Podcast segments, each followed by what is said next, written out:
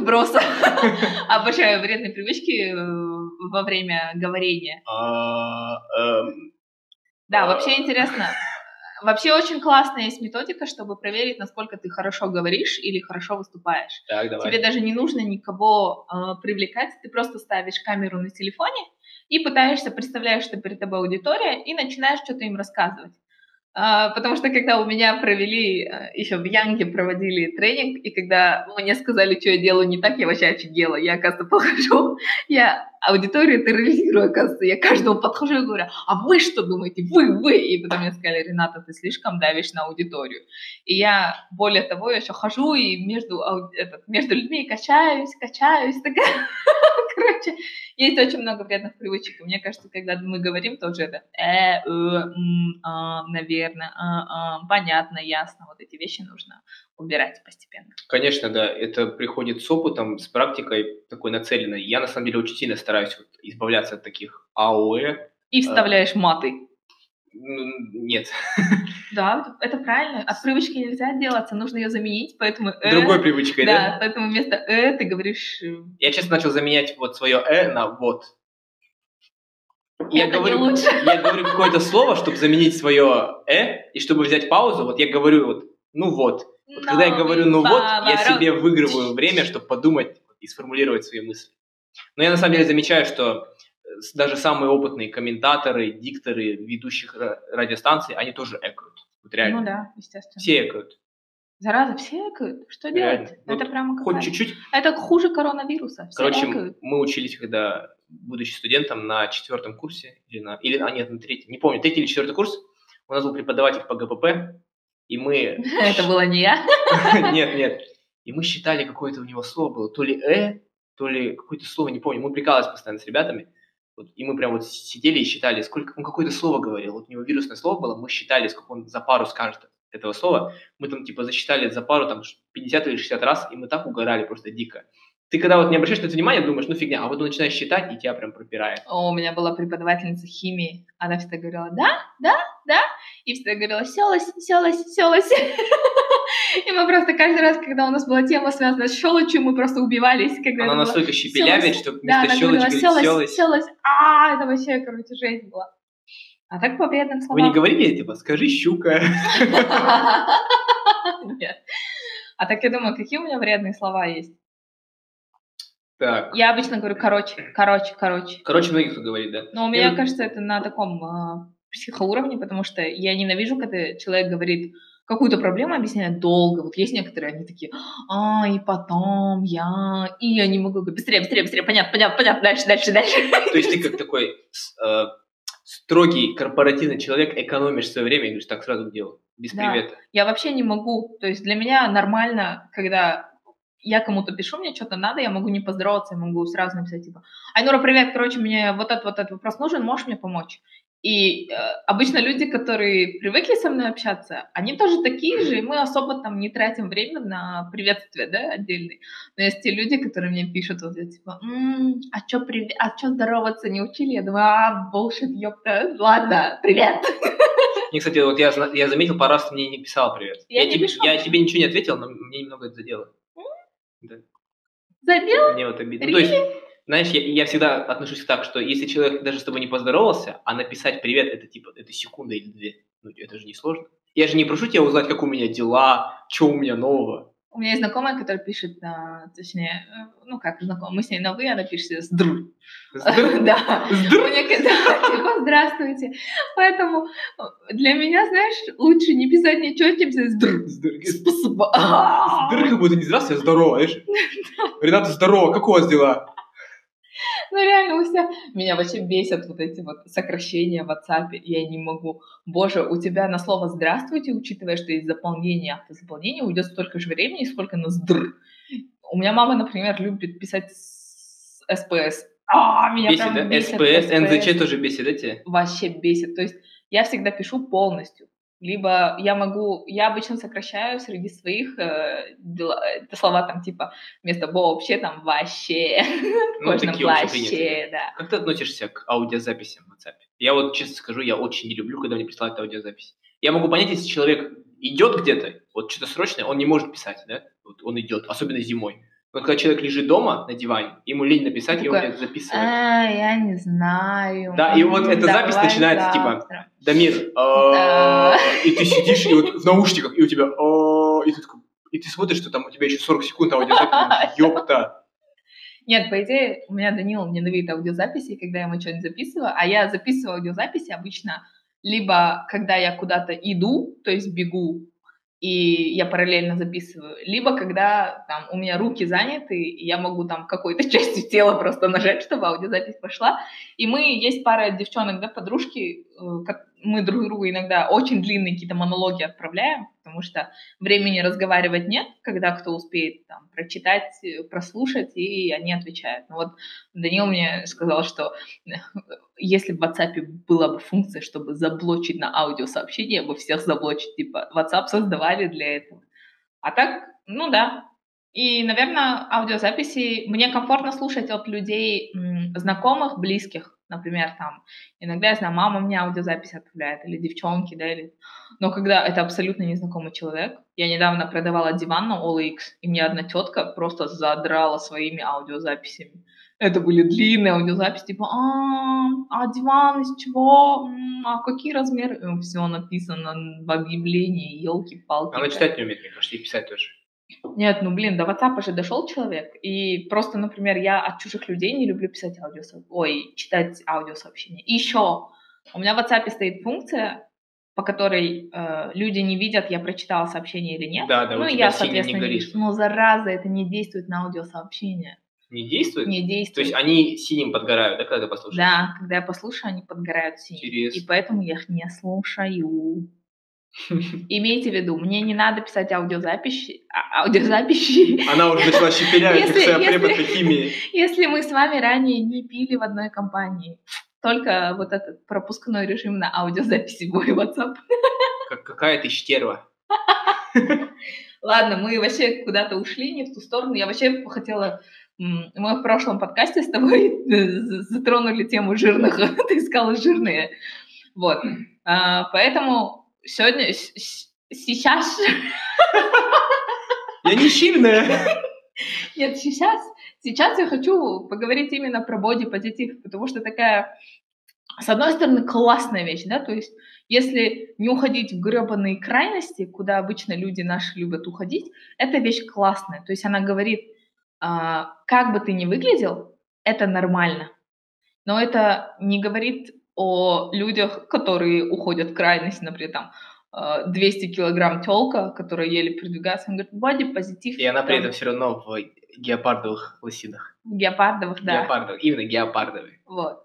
И поэтому, мне кажется, не знаю, с моей точки зрения, бодипозитив сама мысль офигительная, да, что особенно для подростков, то есть не, не надо никого шеймить за то, как он выглядит. Потому что меня всю школу шеймили за то, что я была... а, у меня были кривые зубы. Это не так, что, конечно, там прям хейтили, да, но это было типа а, там «Привет, бобер», а, меня зайцем, кроликом называли, просто потому что у меня были огромные передние зубы, которые выступали как Алла Пугачева на сцене отдельно, короче. А, и плюс меня, например, шеймили все равно за... Я была такая пухленькая, да, то есть а, по сравнению со своими одноклассницами я была такая побольше. В натуре прям бобер, да? Да, я реально... Привет, бобер! Реклама была тогда. И меня один чувак седьмого класса постоянно этот, кричал, но я не Может, ему унывала. нравилось. Нет, но я не унывала, и когда он мне кричал «Привет, бобер!», я как в рекламе ему кричала «Привет!». Поэтому, в принципе, мне кажется, ну, учитывая, наверное, мое воспитание, то, что отец у меня очень там, большой приколист, и меня никогда не трогали вот эти вот э, клички, да, то, что там шеймили за то, что я была пухленькой, то, что пацаны не подходили, да, со мной там не встречались и так далее.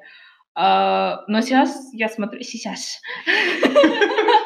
Но сейчас я смотрю и думаю, блин, если бы у меня было чуть э, меньше вот, уверенности в себе во время школы, наверное, вот эта же фигня могла меня там забить, да, полностью. Там типа кривые зубы, ты толстая и так далее. И бодипозитив в этом плане классно. То есть ты говоришь, без разницы, какого цвета у меня зубы, какие у меня волосы, насколько я жирная или дрыщавая, это бодипозитив. Типа я I am who I am, да, и не надо меня шеймить за это. Но когда это уходит, переходит все границы, это писос просто. когда это начинается, не знаю, открыт, открытый маркетинг жирности, меня это прям вот бесит, я не знаю, тебя бесит он или нет. То есть тебе эстетично некомфортно находиться, ну, смотреть на жирных людей?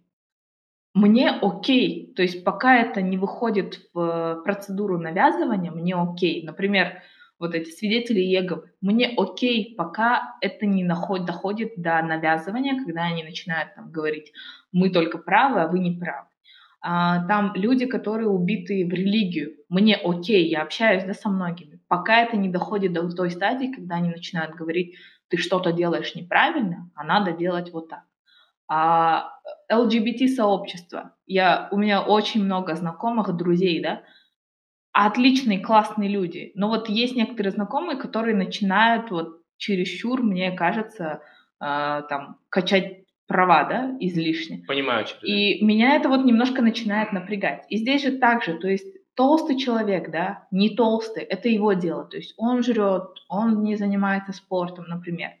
Но когда он начинает э, везде там а, вытаскивать все наружу это, да, и там надевать там очень короткие шорты. Особенно, ну, я говорю, даже вот модельная индустрия, она сейчас повернулась в сторону таких вот, да, классно, что мы отошли от дрычавых моделей, вот это как героиновая худоба, да, да которая да, была. сейчас вот очень часто такая мода в, мода в моде, нормально, да? Мода в моде. Мода в моде, да.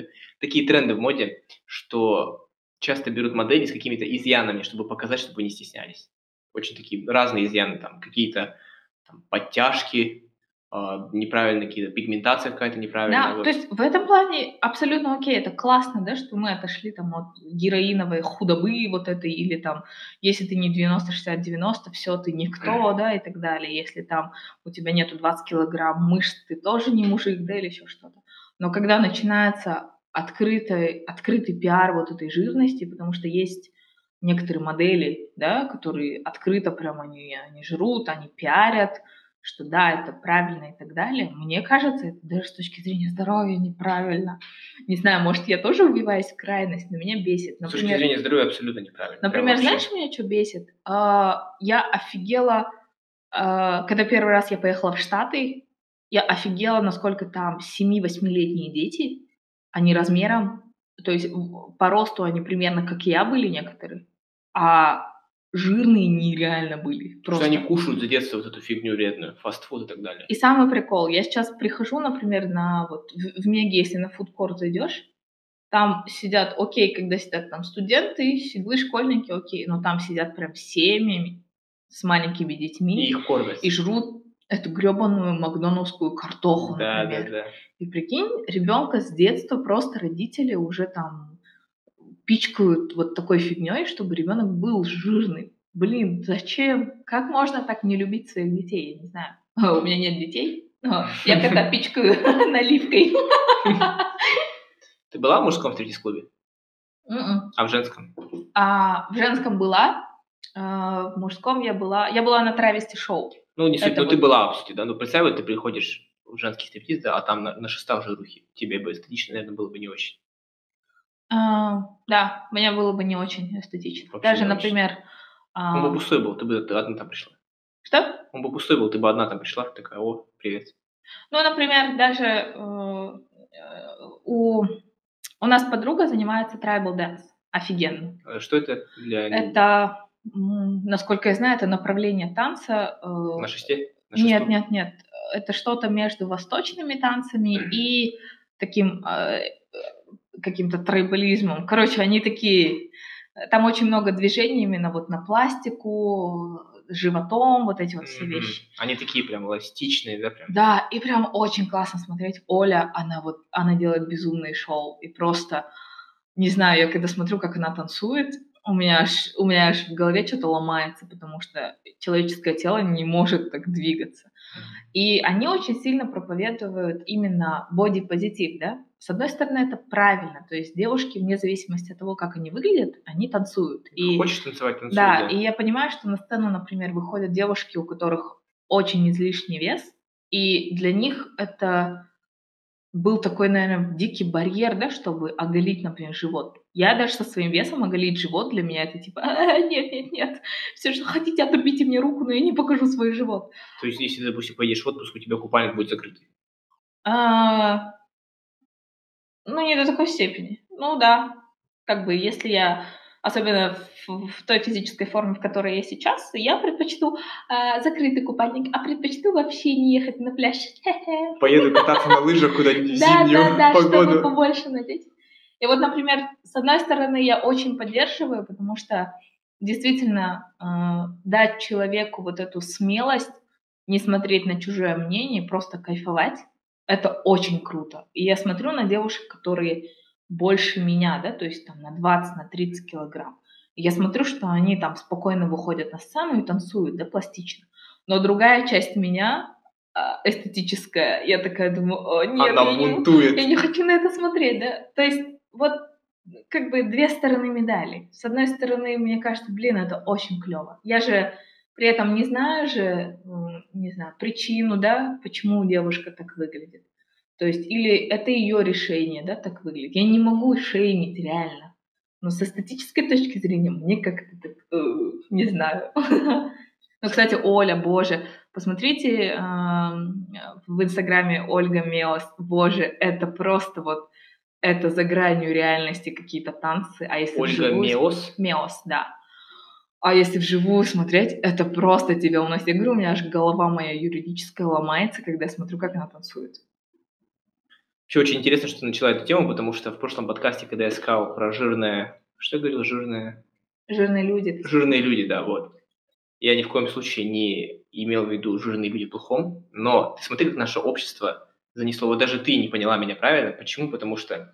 А как по-другому называть жирных людей? Ну вот смотри, я худой, мне говорят, ты худой. Ты дрыщ. Я не обижаюсь, например, да? Я, например, не обижаюсь, и... А вот тебе как по-другому назвать жирного человека? Ну, если он реально жирный. Вот он не полный, он жирный. А, я даже не знаю. То есть Человек. человек обижается, когда я называю вещи своими именами, правильно? Ну, когда тебе говорят дрыщ. Ну, окей. Ну, Ну типа вот. сказали. Я говорю, это зависит больше, наверное, от уверенности человека. То есть, когда меня, мне когда было лет 15, а, 16, я была такой вот вообще пухляш нереальный. Мгм. И мои братишки а, двоюродные, а, которые на 6 лет младше, а, они называли меня Рика Жируха. И как-то этот, э, меня особо, то есть мне это было ржачно, да, потому что, видимо, у меня не было этого комплекса, и даже когда мама там говорила, доча, надо меньше есть, я жрала э, бутерброд с колбасой, говорила, мне нормально. Ну, сейчас, сейчас тебе такой темы не лезут, да? С темой жирности? Да. Да, Данил лезть. Нет, на самом деле... Но тебе все равно же пофиг.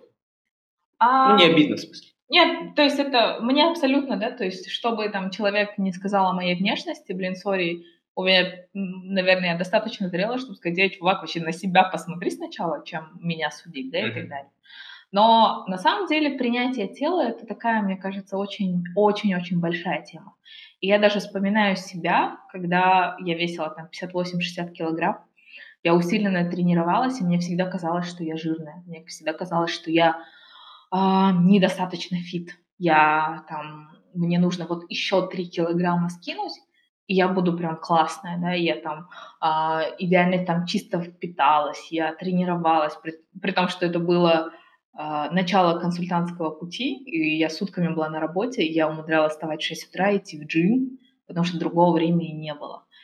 И вот тогда я каждый раз смотрела там на свое тело в зеркало и думала, э, блин, вот, вот тут бы чуть убрать, вот тут бы добавить, вот тут бы вот это, и было бы классно. И самый прикол, что, кстати, вот после работы с э, Соболевой а, у меня тоже какое-то понимание пришло. Я сейчас больше на... Сколько я? 60 тогда вес? Я сейчас больше где-то на 8-9 килограмм. Но при этом именно сейчас у меня вышло какое-то принятие тела. То есть, да, я прекрасно понимаю, что было бы неплохо скинуть там килограмм 5-6 жира, да, но с другой стороны, я смотрю на свое тело сейчас в зеркало и думаю, а, капец, я офигительная, вообще капец, а если чуть втянуть живот, вообще нереально. То есть это действительно состояние, и это не зависит от того, сколько ты весишь. И у девушек, кто как ты говоришь, жирный, да, например, у них тоже может быть, это тебе может быть эстетически неприятно, или там у парня, а ему может быть классно в его теле. И он такой думает, а, вообще супер. Ну, я, я вообще ничего против не имею, то есть, да, как бы, неважно, какой человек, главное, чтобы он был хорошим человеком в первую очередь. Но, опять-таки, возвращаясь к терминологии, как, как назвать человека жирного? Не жирного. Ну, по-другому как. Вот я, я его описываю, да. Потерялся человек, ну, большой, что ли? Как сказать? Упитанный, но он не упитан, нет. Есть разница между полным и жирным. И, ну, как сказать тогда? То есть нельзя, ну, нельзя же обижаться на правду. Если я скажу, что вот ты жирный, это я тебя не обижаю, я описываю объективную действительность. Ну, ты вот просто смотри, жирный. А, я в Гугле забила жирный синоним, uh-huh. и Google выдал мне полный, плотный, грузный, бателый, дебелый, дородный, гладкий, гладкий, гладкий. пухлый, тучный, тучный, во, откормленный, упитанный, тяжелый, толстобрюхий, толстопузый, пузатый, утробистый, толстяк, толстуха, бочка – Толстяк, толстуха, бочка, это очень, это еще обиднее, мне кажется, чем да. жирный. Массивный, полновесный. Я бы сказала тучный. Тучный, но не все поймут значение этого слова, я уверен. Он, ну, как туча. Да, типа он такой серый, серый да, такой прям серьезный. Ну, наверное, тучный. Не знаю. Я говорю, я с этой проблемой нет, не сталкивалась. Вот, а я просто как, например, я вот смотрел стендап американского, английского комика, и он говорил, ну, типа, почему вы обижаетесь, когда вас называют жирным? Типа, жирный это... Like fat. Это просто, да, fat. Uh-huh. И он говорит, ну, вот, вот просто вы жирные, но это же, это же объективно действительно, почему вы обижаетесь? Я вас ни в коем случае не говорю, что вы плохой человек или вы урод. Я просто uh-huh. говорю, вы жирный, потому что вы реально жирный. Uh-huh. Тем более вы становитесь жирными, большинство людей. Это же не так, что ты спишь, а потом проснулся и типа, ёб свою мать, я жирный. Вы же видите, как у вас потихоньку набирается жир, как вы неправильно питаетесь, неправильно спите и так далее. Ну, поэтому я не знаю, зачем, почему обижаться, когда... Я понимаю вообще, ну, почему обижаются люди, но в целом, если вот так задуматься чуть-чуть, ну, я просто говорю, что ты жирный, потому что ты реально жирный. Ну, слушай, еще интересно, э, например, на все... Ну, я, ко всем этим вещам можно относиться с точки зрения экономики. Например, вот раньше ходили, да, там, дрыщи, и ходили дрыщами, и, и не парились.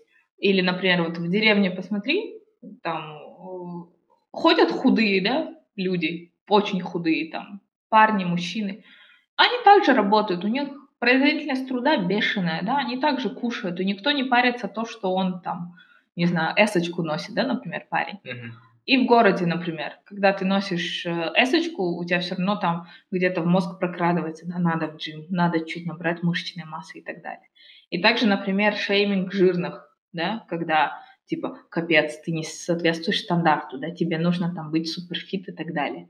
И, по идее, это же классная основа для того, чтобы развить именно индустрию спорта. Конечно, это все так и работает. Культивируется идеальное тело, как ты говорил, 90-60-90, большие мышцы, и от, отсюда идет тренажерные залы, тренеры, а, фитнес-трекеры, спортивное питание, Прикинь? диетологи. Да все, это, это большая индустрия, куда входит очень много подразделений, которые все зарабатывают на том, чтобы ты был в хорошем теле.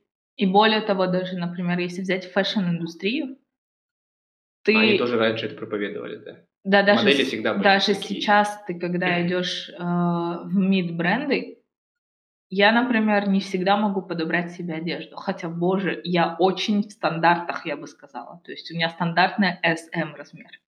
Но вот девушки, которые чуть больше меня, им очень сложно подобрать одежду.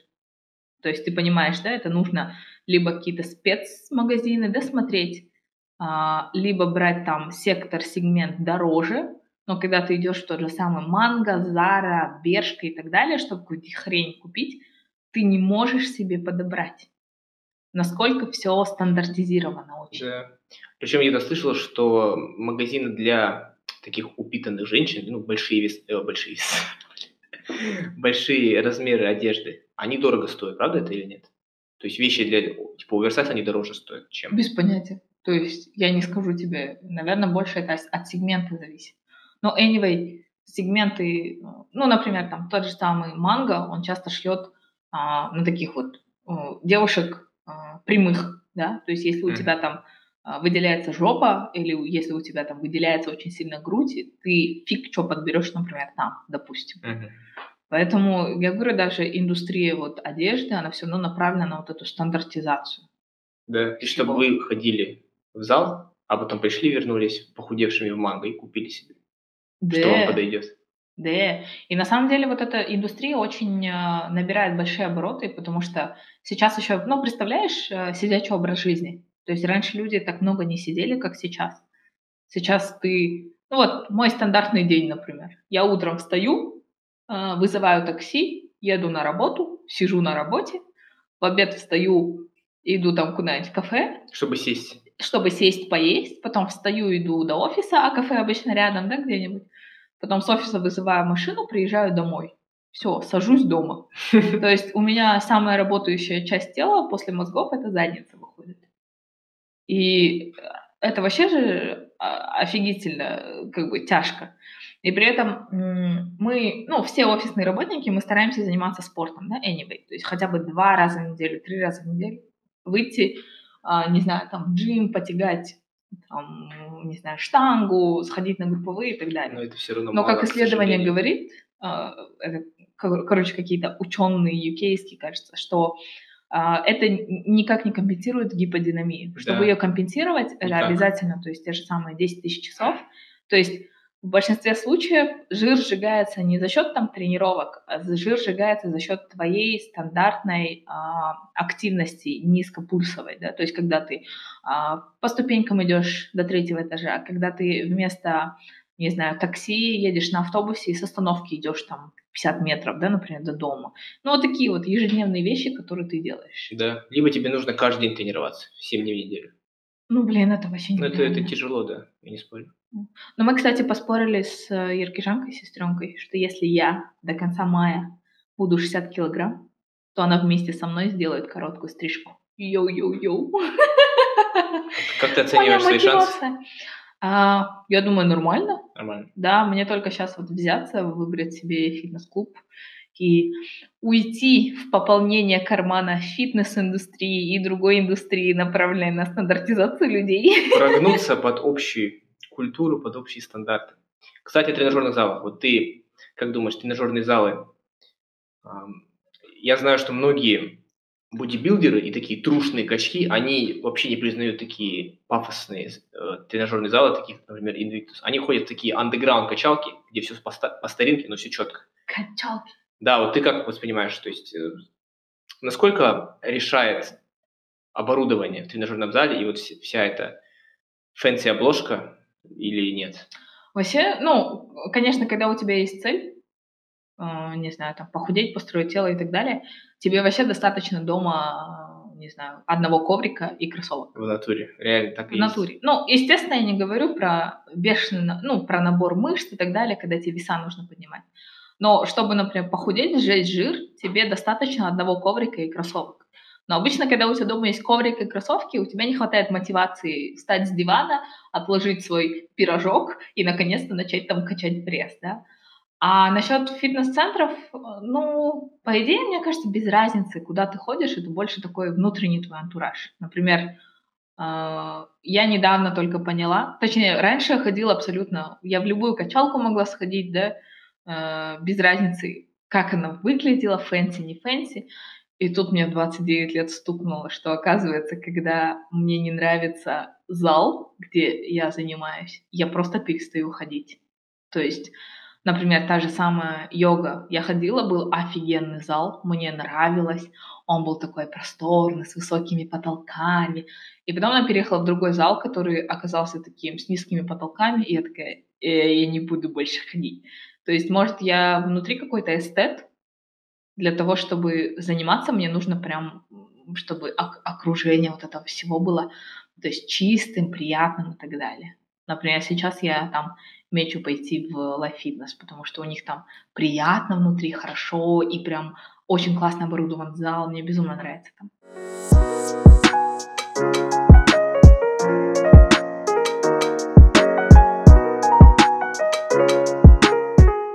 Э, Немножко продолжение той темы, но немножко другая тема.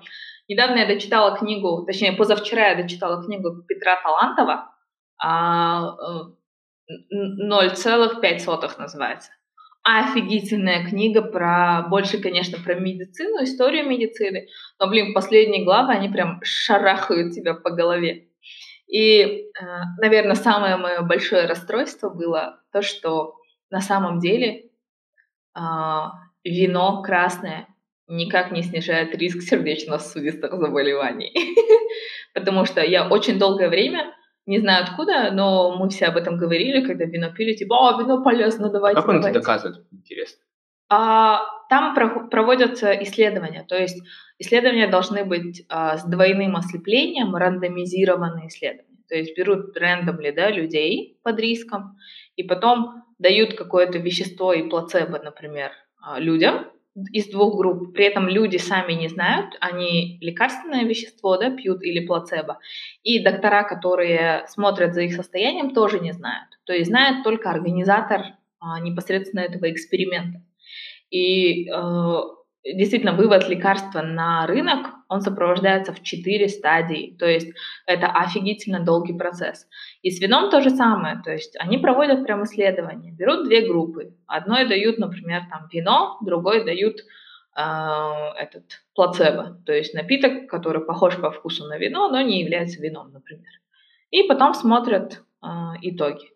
Фактически, чтобы то вещество, которое содержится в красном вине, чтобы оно снижало риск сердечно-сосудистых заболеваний, за раз нужно выпить примерно 500 литров вина. И, кстати, а, а, это вообще нереально, а б, э, как бы любую фигню подхватывает маркетинг. И даже вплоть до того, что когда это исследование было а, обнародовано, а, начались продажи таблеток, которые якобы одна таблетка заменяет литр вина. То есть по полезному действию. То есть 500 таблеток и нормально. Да, только никто не рассчитал, что нужно за раз 500 таблеток жрать.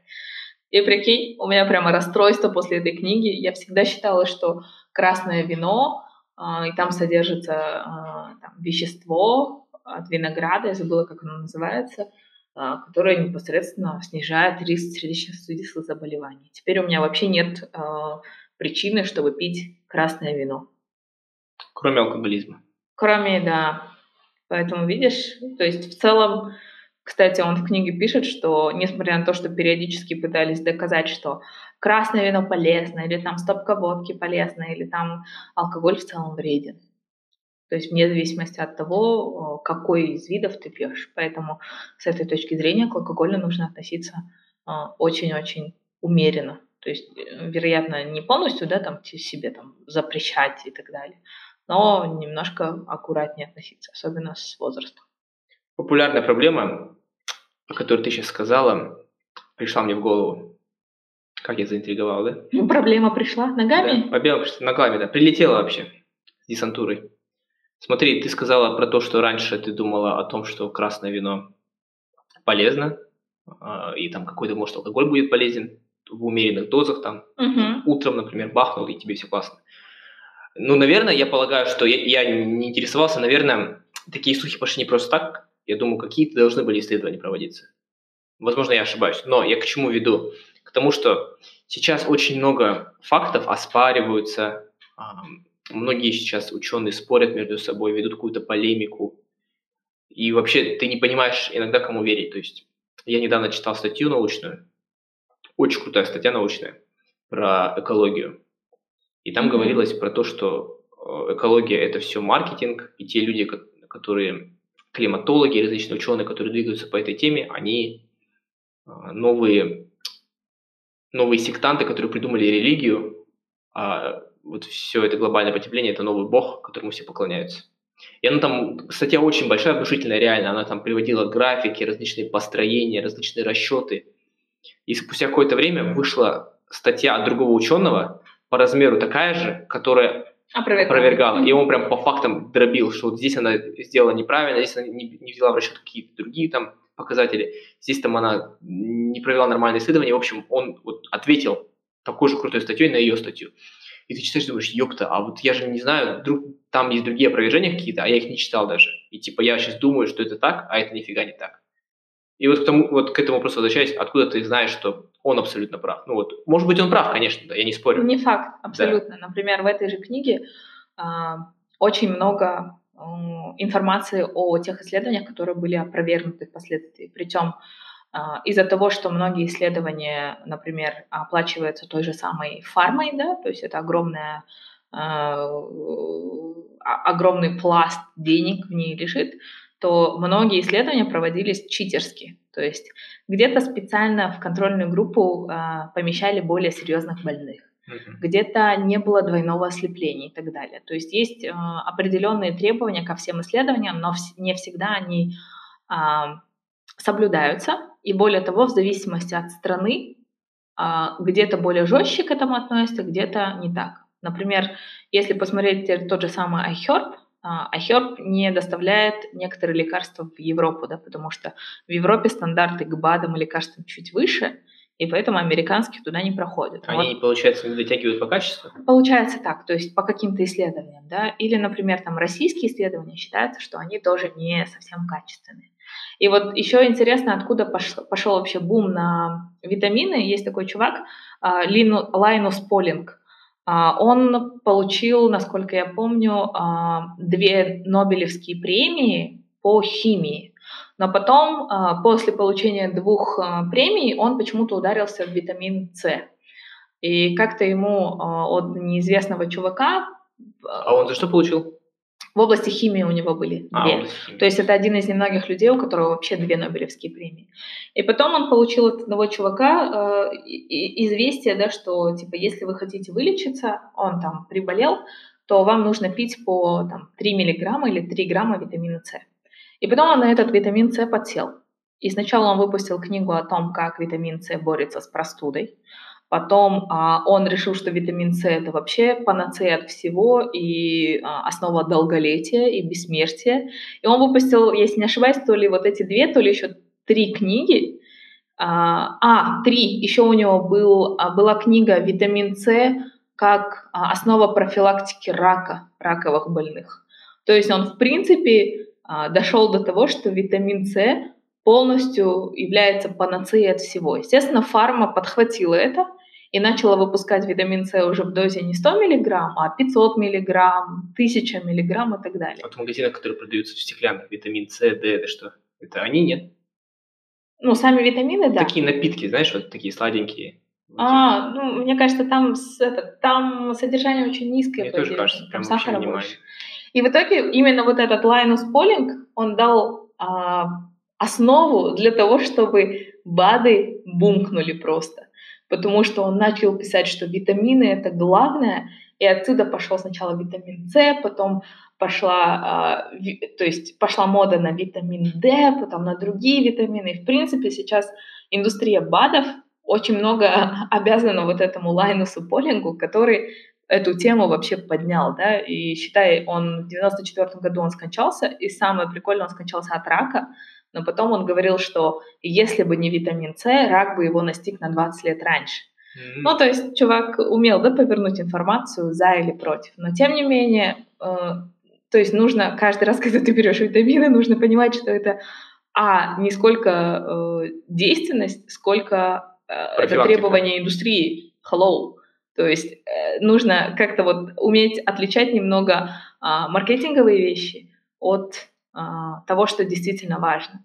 И, например, если вот талантово, я очень сильно рекомендую всем, не только врачам, потому что он действительно очень простым языком объясняет, каким образом должны проводиться исследования на лекарственные средства, на БАДы, а, что такое, не знаю, э, традиционная медицина, как к ней относиться и так далее, чтобы в будущем, когда ты видишь, например, информацию о ценности какого-то витамина и так далее, чтобы ты понимал, что как это можно проверить, как посмотреть альтернативные мнения, да, и чтобы сфокусировать свое.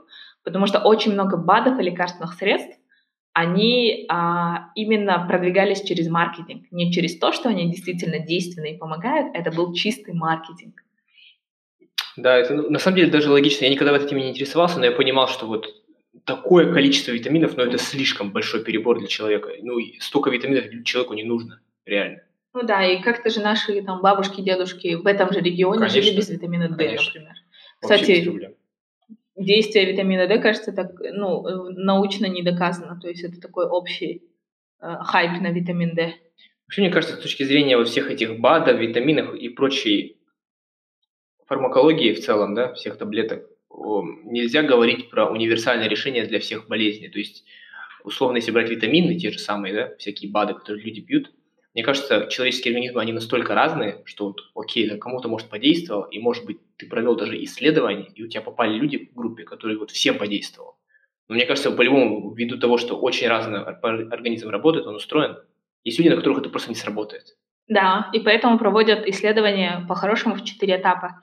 Первый этап на животных, второй этап на э, маленькой группе людей, э, третий этап на расширенной группе людей, четвертый этап его, когда уже в производство пускают, они первые несколько лет мониторят.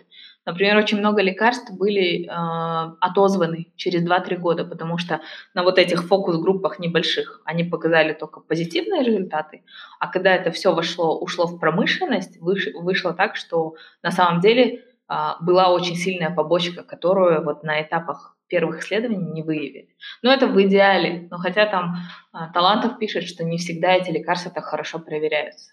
Например, а, офигительное есть исследование какого-то, каких-то э, спрей для носа, где они в итоге э, выявили, что действует больше на правую ноздрю, чем на левую ноздрю. Короче, она абсолютно бесполезная, но Прикольно. итоги делали так, что а, одна группа вообще не использовала ничего, и у них насморк был, и вторая группа использовала вот этот спрей. И типа а, вторая группа на пару дней раньше а, вылечилась да, от этого. Хотя непонятно, вероятно, вторая группа просто раньше начала болеть, и поэтому раньше вылечилась, да, потому что у организма тоже есть свои методы для того, чтобы вылечить. Короче, офигительная книга, прям вот она настолько умная, она настолько интересная, я ее прочитала за неделю, прям талантов не знаю, это такое огромное количество информации он собрал из исследований, там очень много исторических фактов. В общем, э, всем читать книгу талантов, я пойду БАДы выпью свои. Но вообще, еще затронув тему фармакологии, вот эти компании все, ты сказала, что не факт, что все лекарства проверяются нормально, качественно. Мне кажется, так оно есть по-любому. То есть я не фанат теории заговора и всяких конспирологических идей, но в любом случае индустрия фармакологии и вот все эти международные компании – это очень большие серьезные игроки, у них огромные миллиарды просто денег, и ну, в их интересах как бы это цинично не звучало, чтобы люди болели, ну, хоть чем-то. Ну Иначе... да, поэтому же говорят, что лекарство от рака было изобретено, но не раскрывается. Да. Но при этом, боже, как меня прямо, у меня аж э, раздирает меня, когда начинается фигня, типа, против прививок, что они вредные. О боже, я думаю, господи, человечество столько лет шло к этим прививкам, чтобы перестать болеть. И когда люди начинают выступать против прививок и про заговоры, и про то, что к аутизму приводит и так далее, у меня прямо а, фейспалм, если честно. Потому что только благодаря прививкам у нас, в принципе, такое количество населения, например, сейчас. Да. Раньше же вообще от, от этой оспы вообще же просто там городами ложились. Ничего, от холеры. Особенно дети.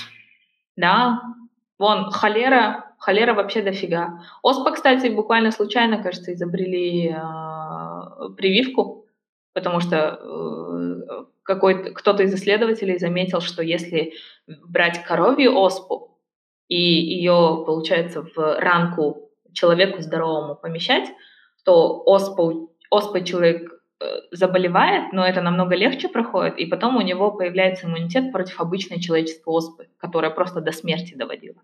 И отсюда вот пошла вот эта а, фигня типа вакцинации. Короче, вакцинация это классная вещь. Я не знаю, мне кажется, можно как-нибудь а, к нам на подкаст тоже притащить врача, который бы немножко подробнее про вакцинацию, ну, просто объяснил, да, простыми словами, потому что мне кажется, эта тема прям офигительная. Я, знаешь, когда был маленький, мне очень... Мне каждый год делали вакцину. То есть я прививки получал от гриппа, там, ну, в основном от вирусов. Uh-huh. Потом в какой-то момент, когда я приходил уже год пятый, наверное, или шестой, мне сказали, или, может, даже четвертый, мне сказали, что все, Дамир, в следующий год не приходи. Наркоман, хватит колоться. Да. Ты уже сдохни за Нет, они говорили, что каждый год ты делаешь прививки, и у тебя организм со временем привыкнет, и потом перестанет сам вырабатывать свои антитела, бороться. Поэтому я не отрицаю ни в коем случае, что прививки это круто, но мне кажется, постоянно на них сидеть, это, вот это вредно. То есть... Короче, мы не специалисты в этой теме. Давай позовем хотя бы в следующий раз, я не, ну не в следующий, через пару разов можно Еркежанку позвать. Которая моя сестренка, которая с медицинским образованием, и она может немножко подробнее, мне кажется, разложить все, как работает прививка и зачем она нужна. Потому что она, например, как медик всегда за прививки. То есть э, я не знаю, насколько часто и какие, но в целом я как бы с ней согласна, да, что нет основания отказываться от прививки, потому что... Да, особенно детям я согласен. Да. Это бред. Вот. А витамин С не помогает от простуды, но согласно исследованию, он помогает быстрее выздороветь только людям в стрессе, например, профессиональным спортсменам. Поэтому просто так херачить витамин С, когда вы болеете, смысла нет. Минутка умных мыслей у меня. Внезапный интересный факт от Рената. Да. Никто не ожидал, как оп, он появился. Да, у Ильяса надо учиться. Ильяс очень точно интересные факты фигачит. Ой, ладно, Ренат, спасибо за диалог.